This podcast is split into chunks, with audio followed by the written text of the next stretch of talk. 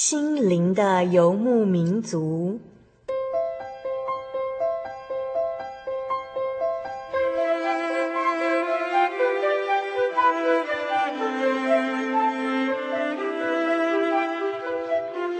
在这个谁都不管谁的后现代社会里，每个人的心灵都是游牧民族。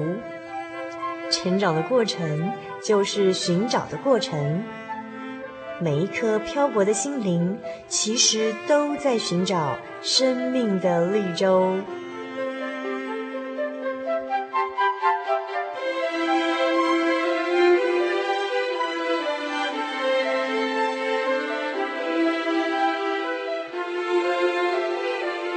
本节目由真耶稣教会台湾总会制作，欢迎收听。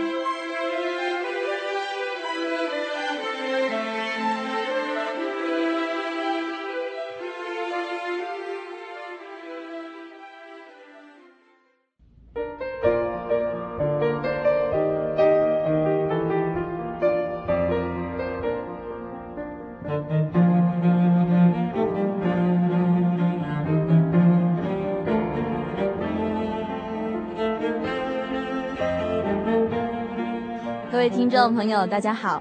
欢迎大家今天再一次收听《心灵的游牧民族》，我是小丽莎。你今天所收听到的节目是第五百四十一集的节目哦。大家在这个星期过得好吗？有没有在生活中遇到了什么值得分享的事情呢？我想，一个乐于分享生命见证的人，也许会活得比较快乐哦。现在，小丽莎就来分享一段经文。这段经文是在我生病的时候呢，有一位传道，他的名字叫做陈德利传道，他以这段经文送给我，作为我的勉励。那这是记载在以赛亚书第四十三章的经文。小丽莎在上星期已经和大家分享了以赛亚书的第四十三章的第一节到第七节，现在呢，我们要来分享第八节到第十三节。以赛亚书第四十三章第八节到第十三节。第八节，你要将有眼而瞎、有耳而聋的民都带出来，任凭万国聚集，任凭众民会合，其中谁能将此声明，并将先前的事说给我们听呢？他们可以带出见证来，自显为是，或者他们听见便说这是真的。耶和华说：“你们是我的见证，我所拣选的仆人。既是这样，便可以知道且信服我，又明白我就是耶和华。在我以前没有真神，在我以后也必没有。唯有我是耶和华，除我以外没有救主。我曾指示，我曾拯救，我曾说明，并且在你们中间没有别神，所以。”耶和华说：“你们是我的见证，我也是神。自从有日子以来，我就是神，谁也不能救人脱离我手。我要行事，谁能阻止呢？”阿门。亲爱的听众朋友，你不觉得这些来自于天父真神亲口所说的话是那么的坚定，那么的美好吗？我们就是神的见证人，除了主耶稣以外，天下人间没有其他的救主，其他的神。而且神还说，第十三节哦，神还说，自从有日子以来，我就是神，谁也不能救人脱离我手。我要行事，谁能阻止呢？这是多么令人感动的话语！小丽莎还觉得我们的神好可爱哦，在我们的神保护之下呢，我们过得这么安全，生活这么的喜乐。为什么人还要逃离神的面呢？人会逃离神的面。是因为人的身上带有罪恶，但愿我们大家都能够常常保守自己，靠着神来保持洁白的身心灵。如果你犯了罪，记得要跟主耶稣切切实实的悔改，这样才不会与神的爱隔绝哦。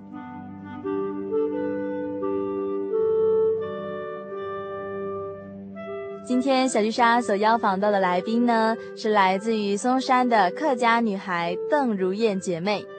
这个邓如燕姐妹，她的自我期许非常的高，而且她的职场表现是非常的优秀的。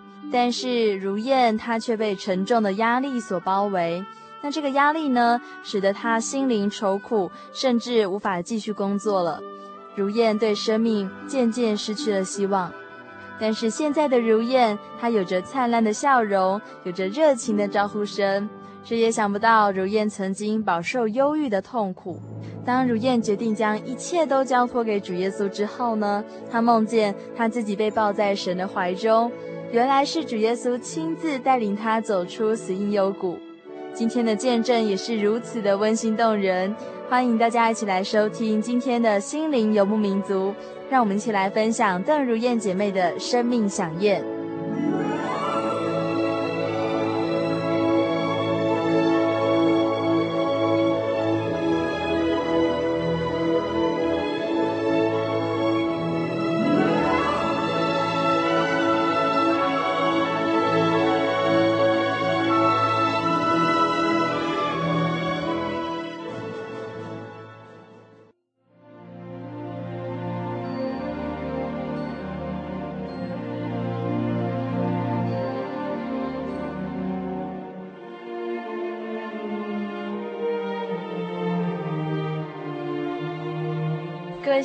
民族的听众朋友，大家好，我是小丽莎。那我们今天也是邀请到一位很特别的来宾哦。那她的名字呢，就是邓如燕姐妹。那我们就请如燕姐妹跟大家打声招呼一下。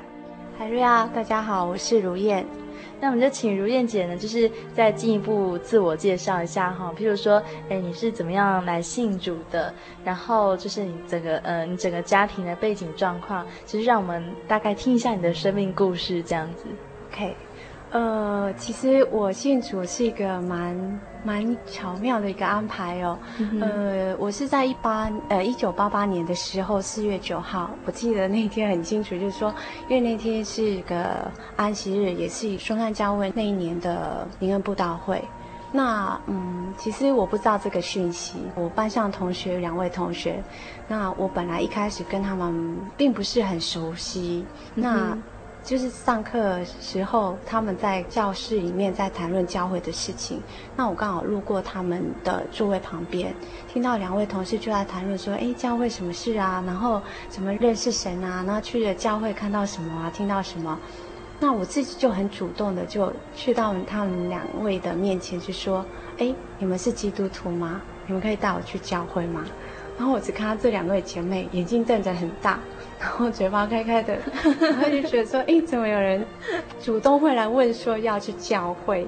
因为他们很纳闷，就说在，因为我知道这两位同学，其实那时候这两位同学只有其中一位是姐妹，那另外一个同学也是慕道者的身份，哦、那他是刚接触教会，那可能嗯、呃，原先这个就是说已经是姐妹的这个同学，就是这个姐妹呢，她跟那个同学在讲。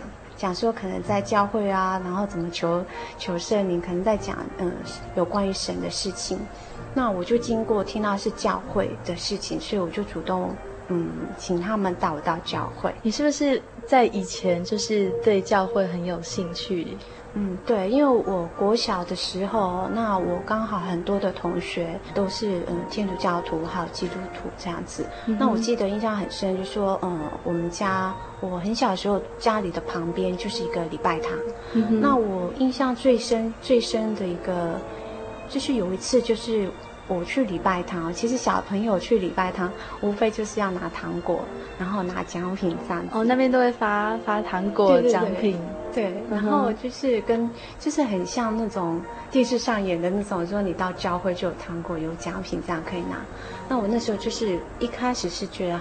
好玩，然后同学又带我们去这样子，嗯哼，那我想说好啊，就去。那去那边，我不知道从什么时候开始，我不在乎那个糖果跟奖品，因为我看到一个修女跟一个修士，那他们是宗教教育的老师，嗯，他们带的孩子里面呢。我从他们身上看到一个很大的一个爱心的付出。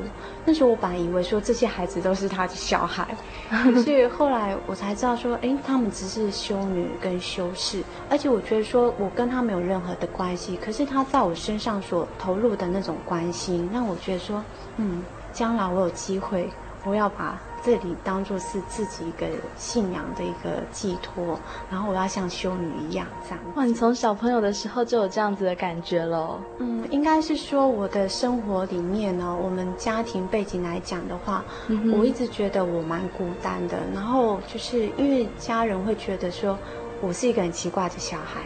然后常常一些想法跟人家不一样。那我们家又是客家人，嗯、然后又是重男轻女的观念很重，所以我觉得说在家里面，我又是长女的一个角度来讲的话，他会觉得说你本来就应该做的，而且你是一个女孩子，那被重视的那种程度是可想而知，是非常微小的。嗯哼，嗯，那那时候我会觉得是说。为什么那个修女对我的关怀会让我这么，嗯，就是说这么渴求，就对，在于就是说，因为在家里我得不到这些，嗯，那我觉得说一一个不认识我的人，可以他可以付出这样子的爱心，所以我一直对这个宗教我一直很向往。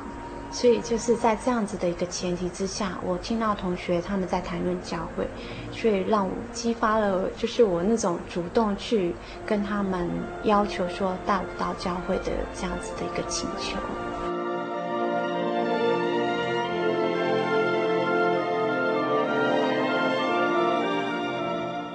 呃，记得那天。我第一次来教会的那一天，那这同学这两位同学，他们有先跟我讲祷告的方式。那我我那时候没有完全意会说他们口中所谓的祷告是指什么，因为我看他们就是很谨慎的，然后很小心的跟我解释祷告要 对嗯要要怎么祷告这样子，因为他们怕吓到我吧。然后坦白讲，我我那时候。他们答应说要带我来教会的时候，那我是满心期待，可是又有一股力量哈在拉扯，就说去还是不去。那一直到我进，因为以前顺安教会是在旧，嗯，在永吉路那边，不是在这个地方。那那时候就是他那个楼梯口很小，那我要进到那个就是要准备上楼的时候，要进到教会那个大门，我都还在拉扯，觉得说我到底该不该进去。就话，嗯，感谢主说，我还是踏出了这一步。那踏出了这一步之后，一到会堂，我觉得，嗯，就是教会嘛，然后所以还没有感觉到说有什么特别的地方。就怎么一开始祷告，我就觉得奇怪，我是走错地方了，因为我不能习惯，因为我觉得好奇怪的祷告方式，跟我之前去的天主堂跟礼拜堂是不一样的。你看到什么？嗯，就是。大家在讲什么？我听不懂。那大家在干嘛？就是在祷告，然后我又不敢睁，哦、对，然后我又不敢睁开眼睛。嗯、然后因为两位同学就跟我跟我说怎么祷告的方式，那我就我我那时候我就觉得说，也是一种很单纯，因为是我想来，然后也是一种很单纯说，居然是教会嘛，那应该是大同小异，没有什么特别的。结果我一来，然后会前祷告，我就觉得奇怪，这间教会。到底是什么样的一个地方？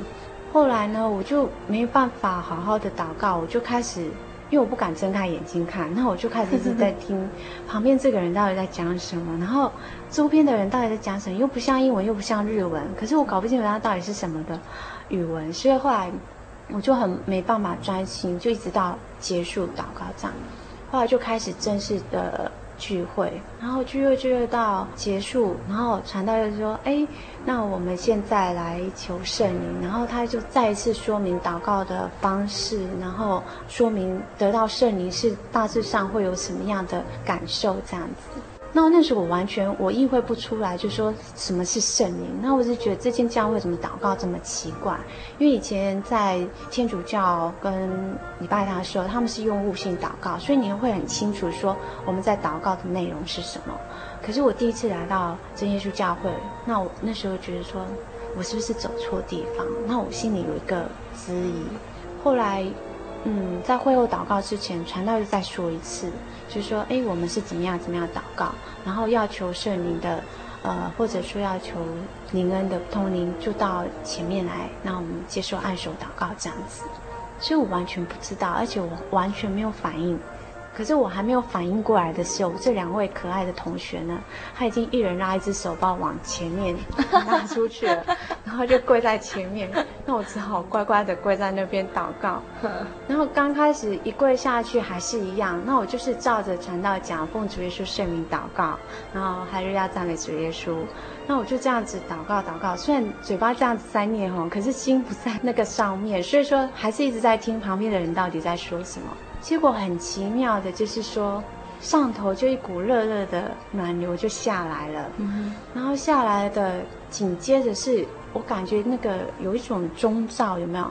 然后它就是倒着这样子往下就把我。框在那个罩子里面，就好像有一个很大的罩子把你整个人框住吗？对，那个保护罩这样。对对对，那我就在那个罩子里面。那我不知道，因为我想说这个是什么感觉，然后我只是觉得说那股暖暖的东西让我很舒服，而且我可以感觉到那个罩子从上而下这样把我框在里面。嗯哼。那框在里面之后呢，我还是听得到周边人的祷告的声音，只是那个声音你会很清楚的是说，那个声音好像是被一道墙隔开了。嗯哼。然后我是很清楚听到自己的祷告声音，那慢慢的开始。我自己祷告念的那个哈利路亚赞美主耶稣已经开始不清楚了。那我想是不是我太急了，然后讲太快，口齿不清楚，所以我就刻意的要慢慢慢慢的讲。那可能在这时候，我的身体也慢慢慢慢有一些嗯震动，然后传道就这时候就到我的前面，然后帮我按手，然后后来按手他就低下头来问我说：“嗯，第一次来教会吗？”我说是啊，然后问我叫什么名字，那我就跟他说。后来祷告结束了，那我们就站起来回座位的时候，传道就开始宣布说：“哎，刚刚得圣灵的是谁？”嗯哼。然后那时候我只听到我的名字，那我就觉得说：“哦，得圣灵，这个就是得圣灵。”会后交流的时候，我那时候让我我这一生当中哦，第一次感受到说这么多的目光集中在我身上，因为。所有的很多的弟兄姐妹啊，尤其是姐妹这样一群的，就这样子说恭喜你，然后得圣灵，然后就那种、嗯、那种脸色，就是那脸上的神情哦，告诉我说这是很喜很喜乐，是一个好像天大的一个很好很好的事情，嗯、超宝贝的，对对对，得到什么宝贝似的这样，嗯、我心里就想说，到底发生什么事情，我真的搞不清楚。那我只是觉得说，大家为什么这么高兴？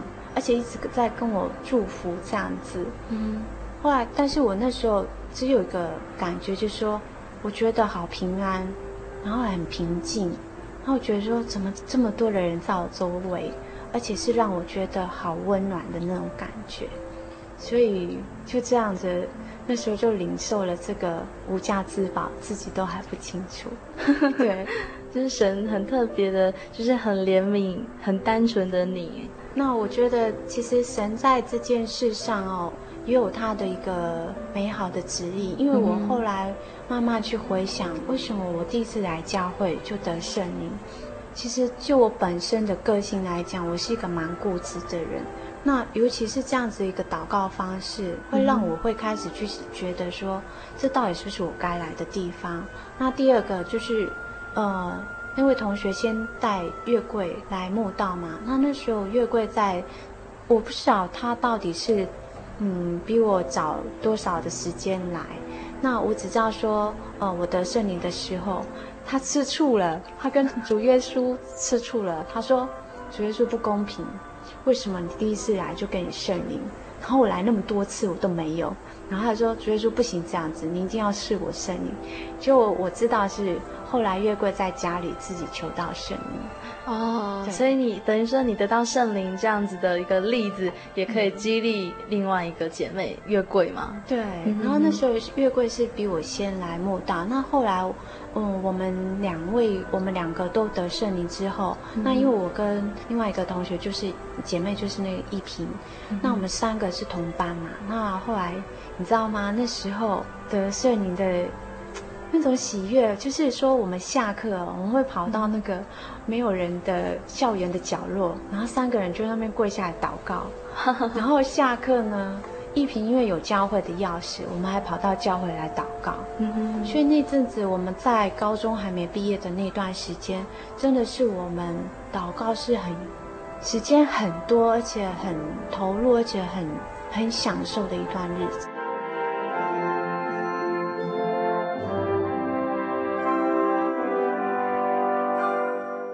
诶，那这样听就是这样子听起来，就是在你当初刚开始来到松山教会这样子的一段时间，其实你都是过着非常快乐的日子哈。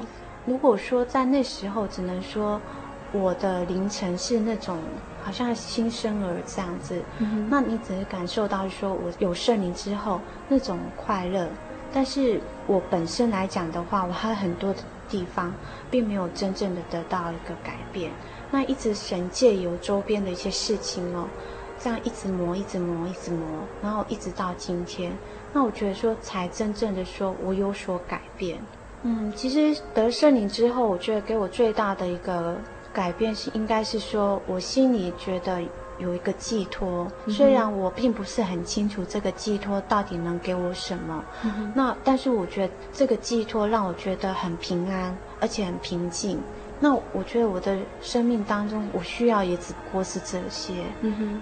可是我可能太多的一些小时候的记忆，让我很多的东西没办法真正的释放。嗯，就是你在童年的时候曾经发生过的一些不愉快，不愉快，然后你还是会有一些阴影在。对，然后甚至就是说，因为家庭背景的关系，所以相对的在学校在人际关系上会有很多的一些障碍。所以这方面的来讲的话，嗯，我真的只能说，信主真的很好，因为让我，虽然我没有在一时之间去说，因为有的人是说他一信主，然后马上他的整个性格完全就是改变了。我并不是在最短的时间做这样子的改变，但是神他美好的一个旨意是说。在我整个信仰一直走，一直走，每一个阶段，每一个阶段，他都设立了蛮特别的功课来考验我。嗯。那后来就是在你就是这几个关卡当中，你印象最深刻的是哪一个？我觉得这几年这个历练给我来讲是一个很大的一个考验。呃，一九九九年七月开始，一直哦，我天生的体质就很不好。那我是体弱多病型的，那。大病没有，可是小病就是常常断断续续这样子在发生。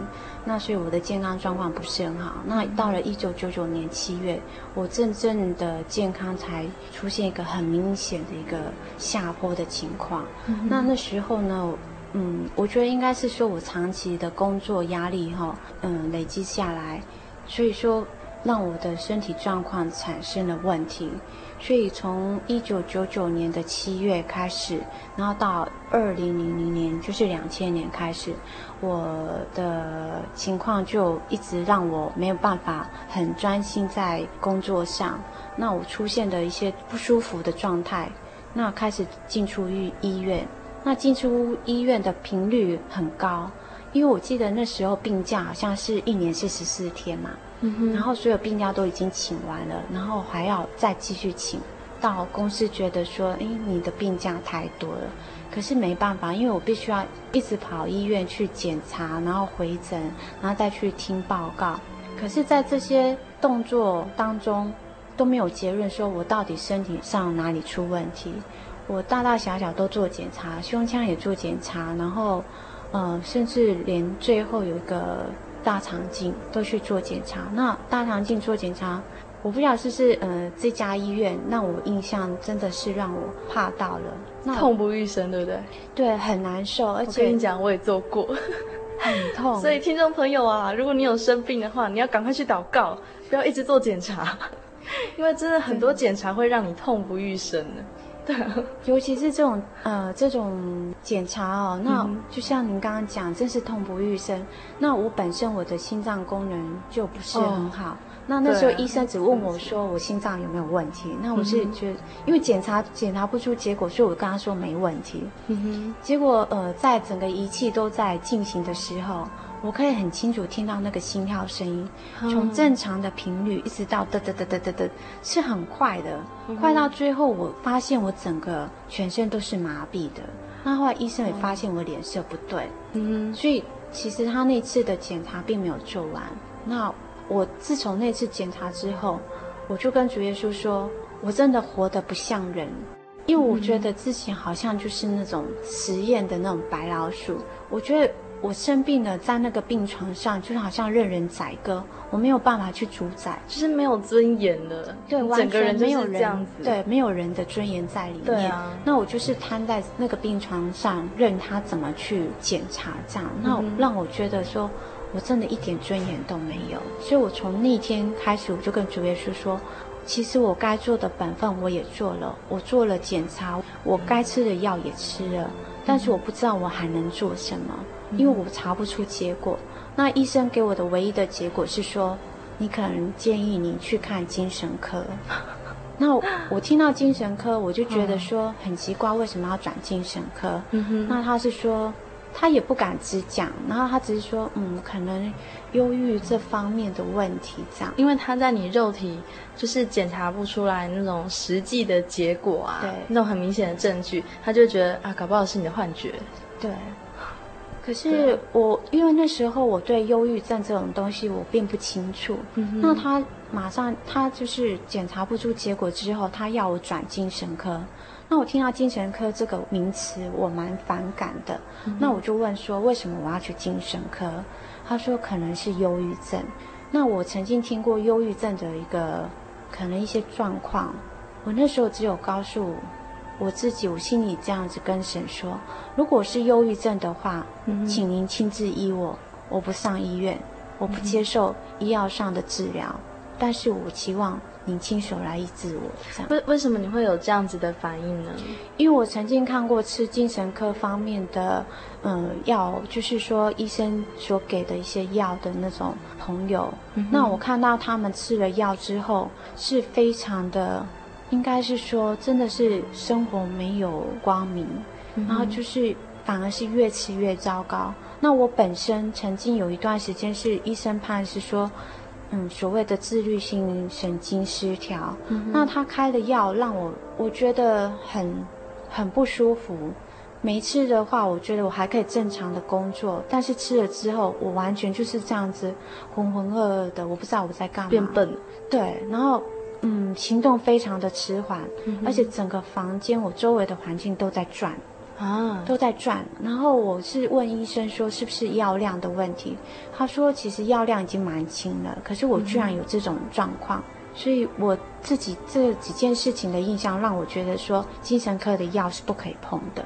所以我那时候才会在心里跟主耶稣讲说，如果是真的忧郁症的话，请你医治我，我不接受这些医药上的治疗。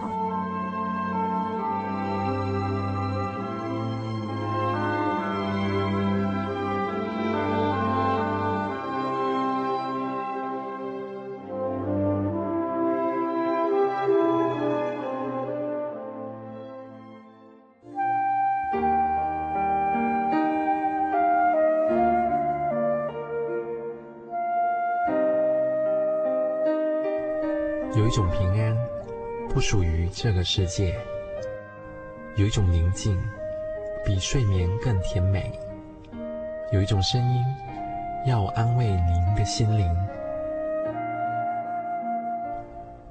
如果你真的想探索、追寻一个不会改变的坐标，一种值得用生命去坚持的信仰，请与我们联络。真耶稣教会，台中邮政六十六支二十一号信箱，传真号码零四二四三六九六八。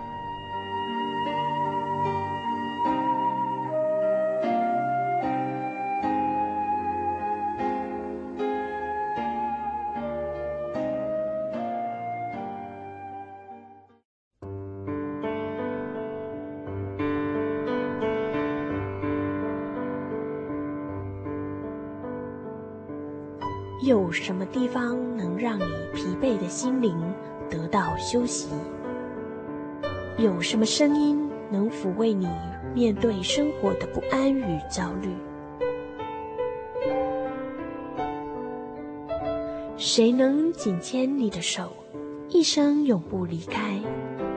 谁能为你擦去眼泪？谁能为你舍弃一切？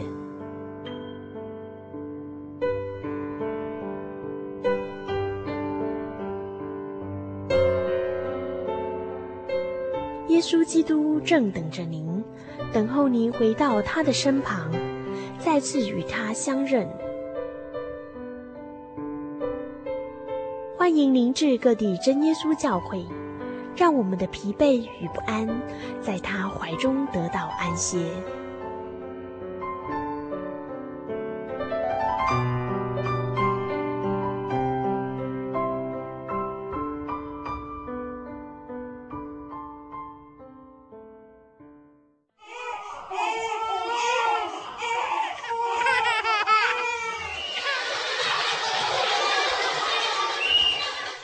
情留声机温馨登场。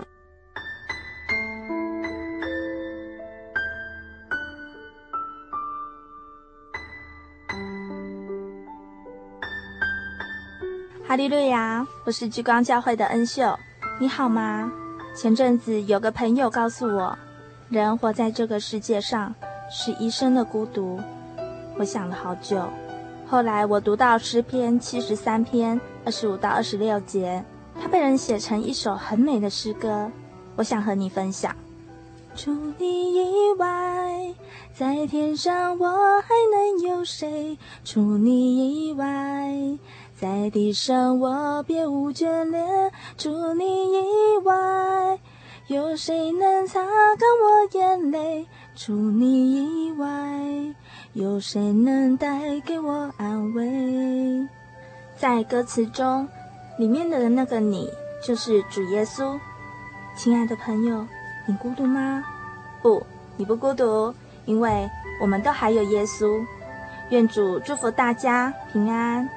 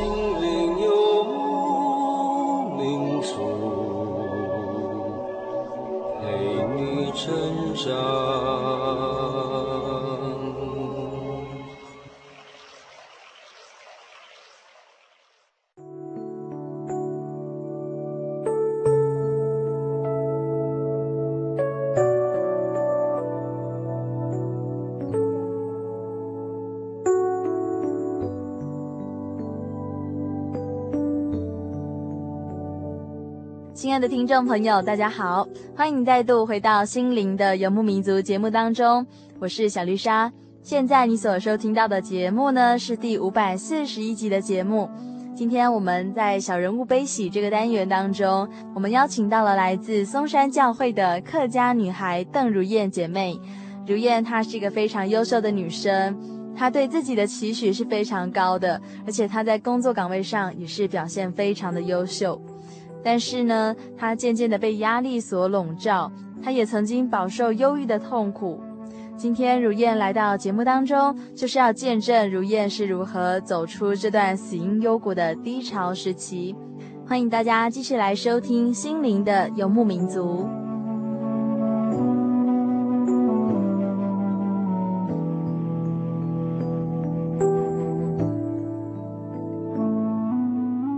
那就这样，我就。拒绝再去医院了，但是这样子的一个过程下来，我并没有好转，那就是每况愈下。我那时候在工作的时候，本来一开始我的体力可以维持半天，可是慢慢的、慢慢不行，我只能维持上午的三分之二，然后再变三分之一，夸张到什么程度？我开始慌了，就是一通很简单的电话，只是一个就说诶要找谁，然后我只要代转就可以了。可是问题是，对方在讲的时候，我竟然愣在那边，我没有办法做回应。很简单，就是我们正常的情况当中，哎，会问他说：“请问你找哪一位？那我帮你转接过去。”我连这样子的一个对话都说不出来，我整个人愣在那边，脑袋完全是空白的。我警觉到我自己不对劲，那所以这样子的一个过程当中，接下来又是我开始夜咳，然后晚间发高烧，但是就是查不出原因到底是什么。那夜咳当中，医生有开药，那开药我觉得情况并没有比较好，而且反而是更严重。所以有一天晚上，家人说：“哎，你吃个药就……因为我本身从小我是一个睡眠品质是很不好的人，我只要一有声音我就没办法睡的人。所以这样子的一个状况之下，我们家那阵子真的连看电视都要看静音的，对，都不能有声音，因为。”我一睡，只要他们有声音，我就醒来，就会两个眼睛瞪得大大，一直到天亮。嗯哼。所以那阵子，我家人也真的很辛苦，要配合我。他们只要看我睡觉，他们几乎都把所有的声音停止下来。所以有一天晚上，他们说：“哎，那你要吃一次就去睡了。”其实那时候我已经对这个生命已经非常的厌倦。那我觉得说有吃没吃还不是这个样子，而且甚至更严重。那我。毅然决然，我就把那个药包整个丢在那个垃圾桶。其实我那个时候我只是想死，我只有想死，然后直接就跑去睡觉了，也没有特意的说要跪着要跟神在说什么。可是，在睡觉的那一刻，我只跟主耶稣说：“我该做的都做了，我还是这个样子，请你把我带走吧。然后，要不然的话，求你给我一个健健康康的身体。”让我可以在信仰上走得更坚定，然后在服饰上我能做得更好。可是这样半条命，我真的什么都没办法做。所以那个晚上，我心里只是这样跟神对话。那天晚上发生了一件很奇妙的事情，我做了一个梦。那个梦蛮清楚的，就是我在一样是夜咳，然后发着高烧。那我很清楚，我一直在呻吟，很痛苦。可是呢，我突然被抱在一个怀里，我看不到形象，但是我是被抱在怀里的。然后被抱着那感觉是他在帮我散热，他在帮我散热。所以在散热整个这样子的一个梦境，天亮我醒过来的时候，我记得很清楚。那最奇妙就是说我从那一天开始，我的夜咳跟晚间高烧的情况就这样停止了。然后我的健康状况慢慢的往上走，慢慢的往上走，我真的我说不出来那种感谢要怎么讲，只是那个那个怀抱让我一直很深刻。我后来回去思考，神借由这样子的方式，让我辞掉了之前的那份工作。因为那份工作是在贸易公司，其实压力是很大的。我每天必须要为了说货出不去，我的 LC 到期了，那我的货卡在工厂，我没有办法出货的情况当中，半夜都会被吓醒，然后就开始坐在书桌前，开始在想办法说我要怎么去。因为我那时候是待在业务部门，所以整个压力是非常大。那我们又是做出口贸易，所以是关系到这种付款的问题哦。让我真的精神上压抑得很严重。那我本身来讲，我是又是一个蛮固执又很逞强的个性啊，所以我蛮能够撑的。然后撑到那时候，其实如果神没有用这样子的方式让我非得离开那边的话，可能我还在撑。嗯哼。所以要再提到一点是说，我要离开那家公司的时候，其实我还念念不舍。然后。我要递出辞呈之前，我心里还在想说，这个工作没有了，我下一个工作在哪里？因为那时候刚好面临台湾经济状况是在走下坡的问题，然后工作很不好找。那之前那份待遇真的是很好，整个成就也让你很虚荣，嗯，所以很舍不得那份工作。那我就在犹豫，那你知道吗？从车站到公司的路途当中，我一直在想这件事情。我在想说，我的辞呈到底要不要拿出去？可是有一个讯息告诉我，后面的路都帮你铺好了，你在紧张什么？你知道吗？我那时候心突然这样被打开一样，一进办公室，我就到我们主管面前说，我决定辞职。那其实我很感谢神，就说我在整个的工作上，我碰到很好的主管。那其实，在离开这家公司，我主管一直在帮我留机会，他希望办留职停薪。那我只跟他说，我真的不适合再继续做这样的工作，因为我的身体状况已经不允许，所以我离开了那家公司。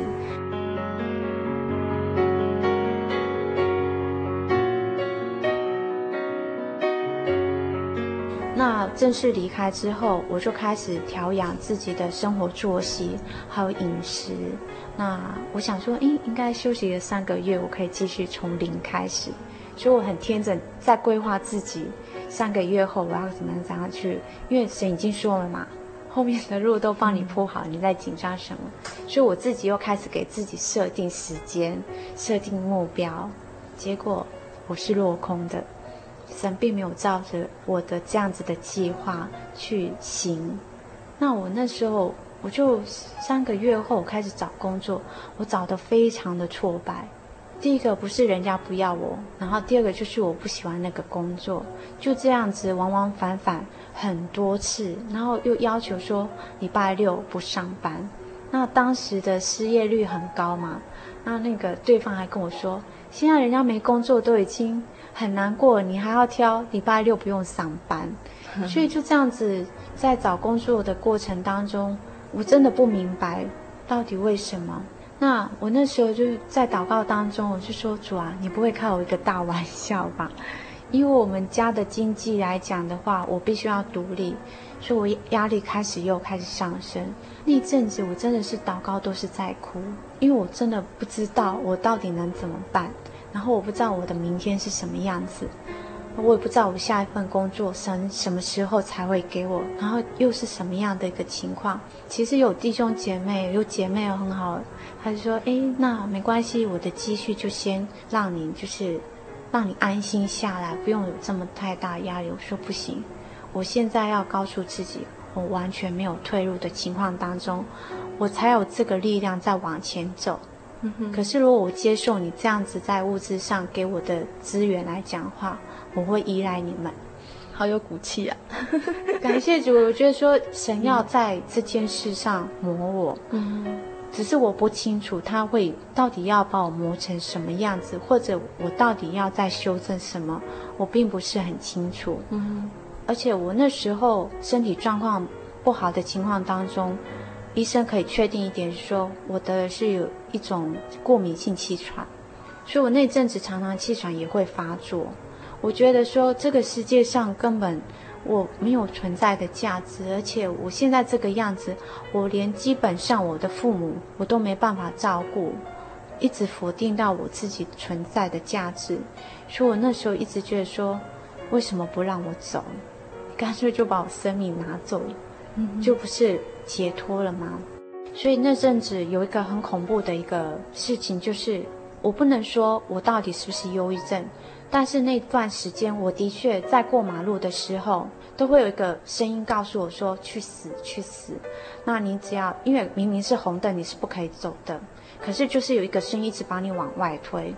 他说：“车子来了，出去，一了百了。”嗯。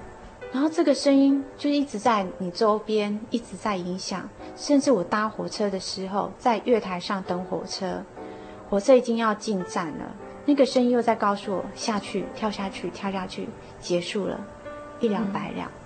我真的很感谢主，说他让我的意识非常的清楚。的确，我也真的很想死，但是就是有一股力量说我不能做这件事情，因为我做了这件事情就是让神蒙羞。嗯，所以。我第一个动作就拿起电话，打电话跟松山教会的姐妹求救。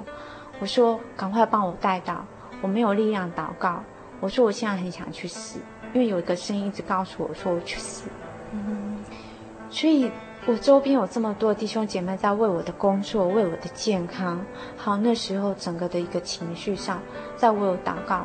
那我我特别要提到说，我们要仰望神，但是同龄之间的爱心。也是神要借由这个时候来兴起的，对，然后让我们有这个时、嗯、这个机会去把我们的爱心用在那软弱人的身上，所以在这一年当中，让我看到这种爱心的力量，神怎么样去借由这些同龄来帮我这样子站起来。那我印象最深刻的几件事情就是，有一个姐妹，她每天为我进食祷告，然后有一个姐妹，她为我流泪代祷。那有一次我气喘发作的时候，其实我那时候觉得说，好发作的好，那我就这样放弃了。我觉得说，就让他发作，就这样结束了。结果那时候我旁边有两位姐妹在。其实我已经放弃自己的生命，可是她们两位姐妹居然在旁边迫切的祷告，而且是流泪带祷。我从她们的眼泪当中，从她们那种迫切的当中，我才告诉我自己说，我真的不配，我不配他们为我这样子的一个付出。可是我那时候有个力量出来，就是说，我再怎么样，我不为自己而活。我都要为神，还有为这些弟兄姐妹这样迫切为我带到的这份爱心上，我要坚强的活下去。所以在那一刻，我燃起了那种求生的意念。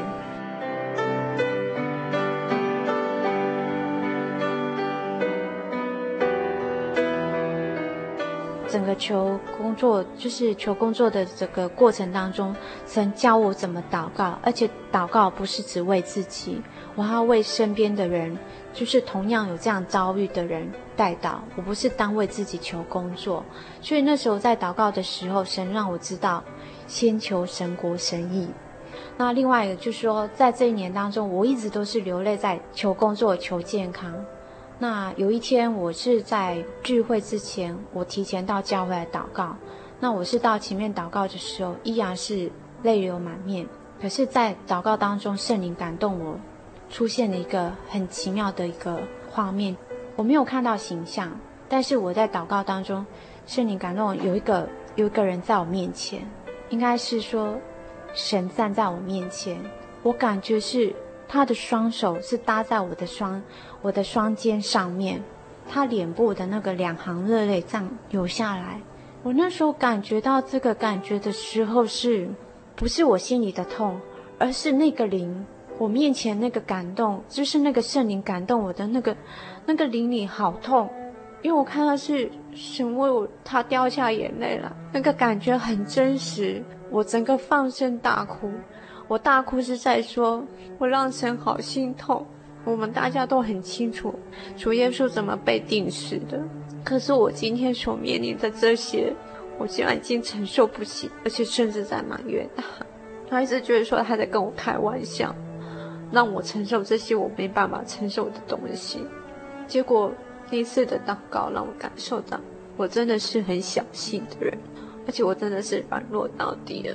而且我伤神，我让神这么伤心，所以我从那天开始，再怎么苦，我都不会比主耶稣当时为我们被钉的那种痛楚还要痛。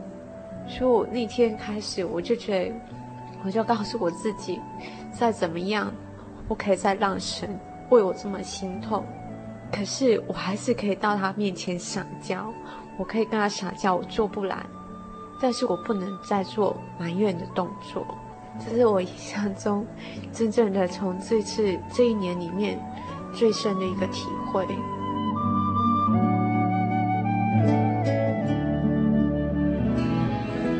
我希望跟大家分享是说，有时候我们祷告，可能自己会觉得说，神到底有没有在垂听？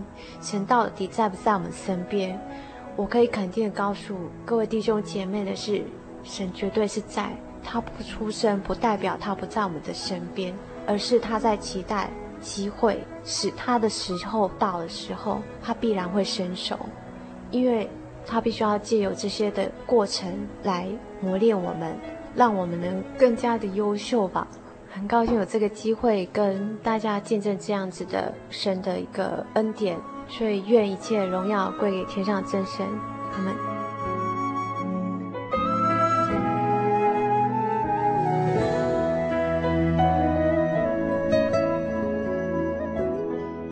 亲爱的听众朋友，听完了今天的见证，今天的生命分享，小丽莎在如燕的生命故事当中，其实听到了非常多她自己的心路历程。不晓得听众朋友们，你觉得怎么样呢？你是不是也感受到如燕她诚恳的呼喊的声音呢？希望大家都能够和如燕一样，勇敢的到真耶稣教会来，勇敢的回到神的怀抱。你可以打电话到零四二二四三六九六零零四二四三六九六零，欢迎你打电话来洽询真耶稣教会在世界各地的联络方式。那也非常的欢迎你来真耶稣教会求圣灵，或者是来体验神的恩典还有神迹。那如果本集的节目内容呢，你有任何的感想，或者是你希望要分享的话呢，欢迎你来信哦。来信请寄台中邮政六十六支二十一号信箱，台中邮政六十六支二十一号信箱。当然，也非常的欢迎你来信索取圣经的函授课程哦。如果你要传真的话，你也可以传真到零四二四三六九六八，注明心灵的游牧民族节目收就可以了。愿神与你同在。我是小丽莎，愿神祝福你，我们下个星期再会。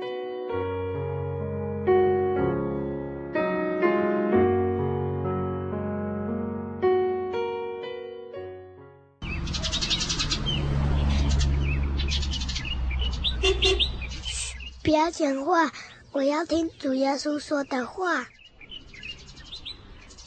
亲爱的听众朋友，大家好，我是主行，与您分享耶稣说的话。耶稣说：“你们祈求，就给你们；寻找，就寻见；叩门，就给你们开门。因为凡祈求的，就得着；寻找的，就寻见；叩门的，就给他开门。”以上经节选自马太福音第七章七节八节，与您分享。愿您平安。我对圣经的道理好有兴趣哦，可是又不知道怎么入门哎。你可以参加圣经函授课程啊！真的啊？那怎么报名？只要写下姓名、电话、地址，寄到台中邮政六十六至二十一号信箱，很快的，你就会收到第一课的课程了。赶快去寄吧！嗯。圣经函授课程能循序渐进地引导您更了解耶稣基督的福音，得到生命的滋润和来自信仰的力量。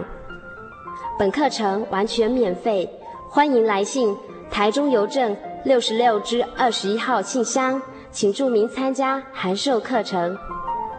愿神祝福您。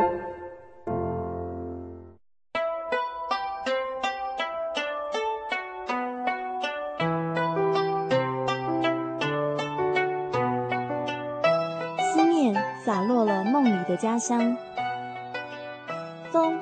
吹来了一朵寂寞的花，流动的城市，流浪的人生。有些人旅行是为了要回家。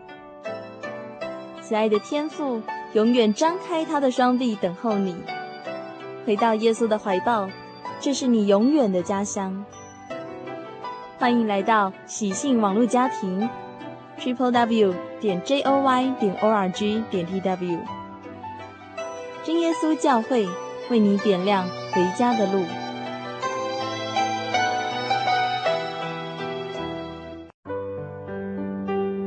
记得我的圣灵的那天，正是教会的秋季布道会。传道在台上勉励我们，要恒切地向主祈求那应许要赐给我们的圣灵。当我到台前，跪下来祷告不久，就被圣灵感动。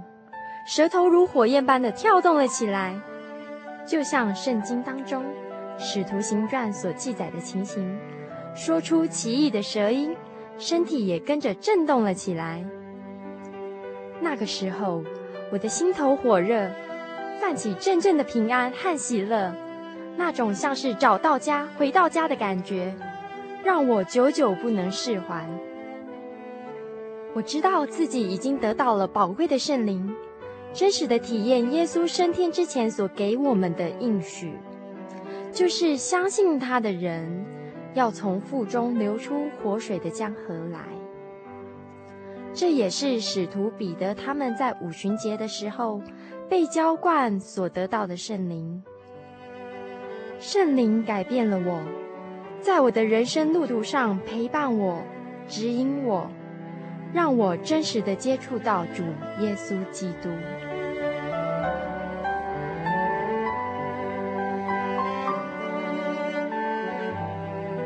圣灵就是真神所赐的灵。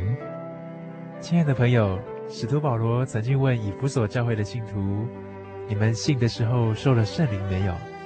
他们回答说：“还没有。”假如你也想体验、接触这宝贵的圣灵，我们都非常欢迎您到各地的真耶稣教会，跟我们一同来查考，一同来祈求。您可以上喜信网站来查询各地真耶稣教会的地址：joy 点 org 点 tw。我们衷心的期盼，你也可以跟我们一起来领受这宝贵的圣灵。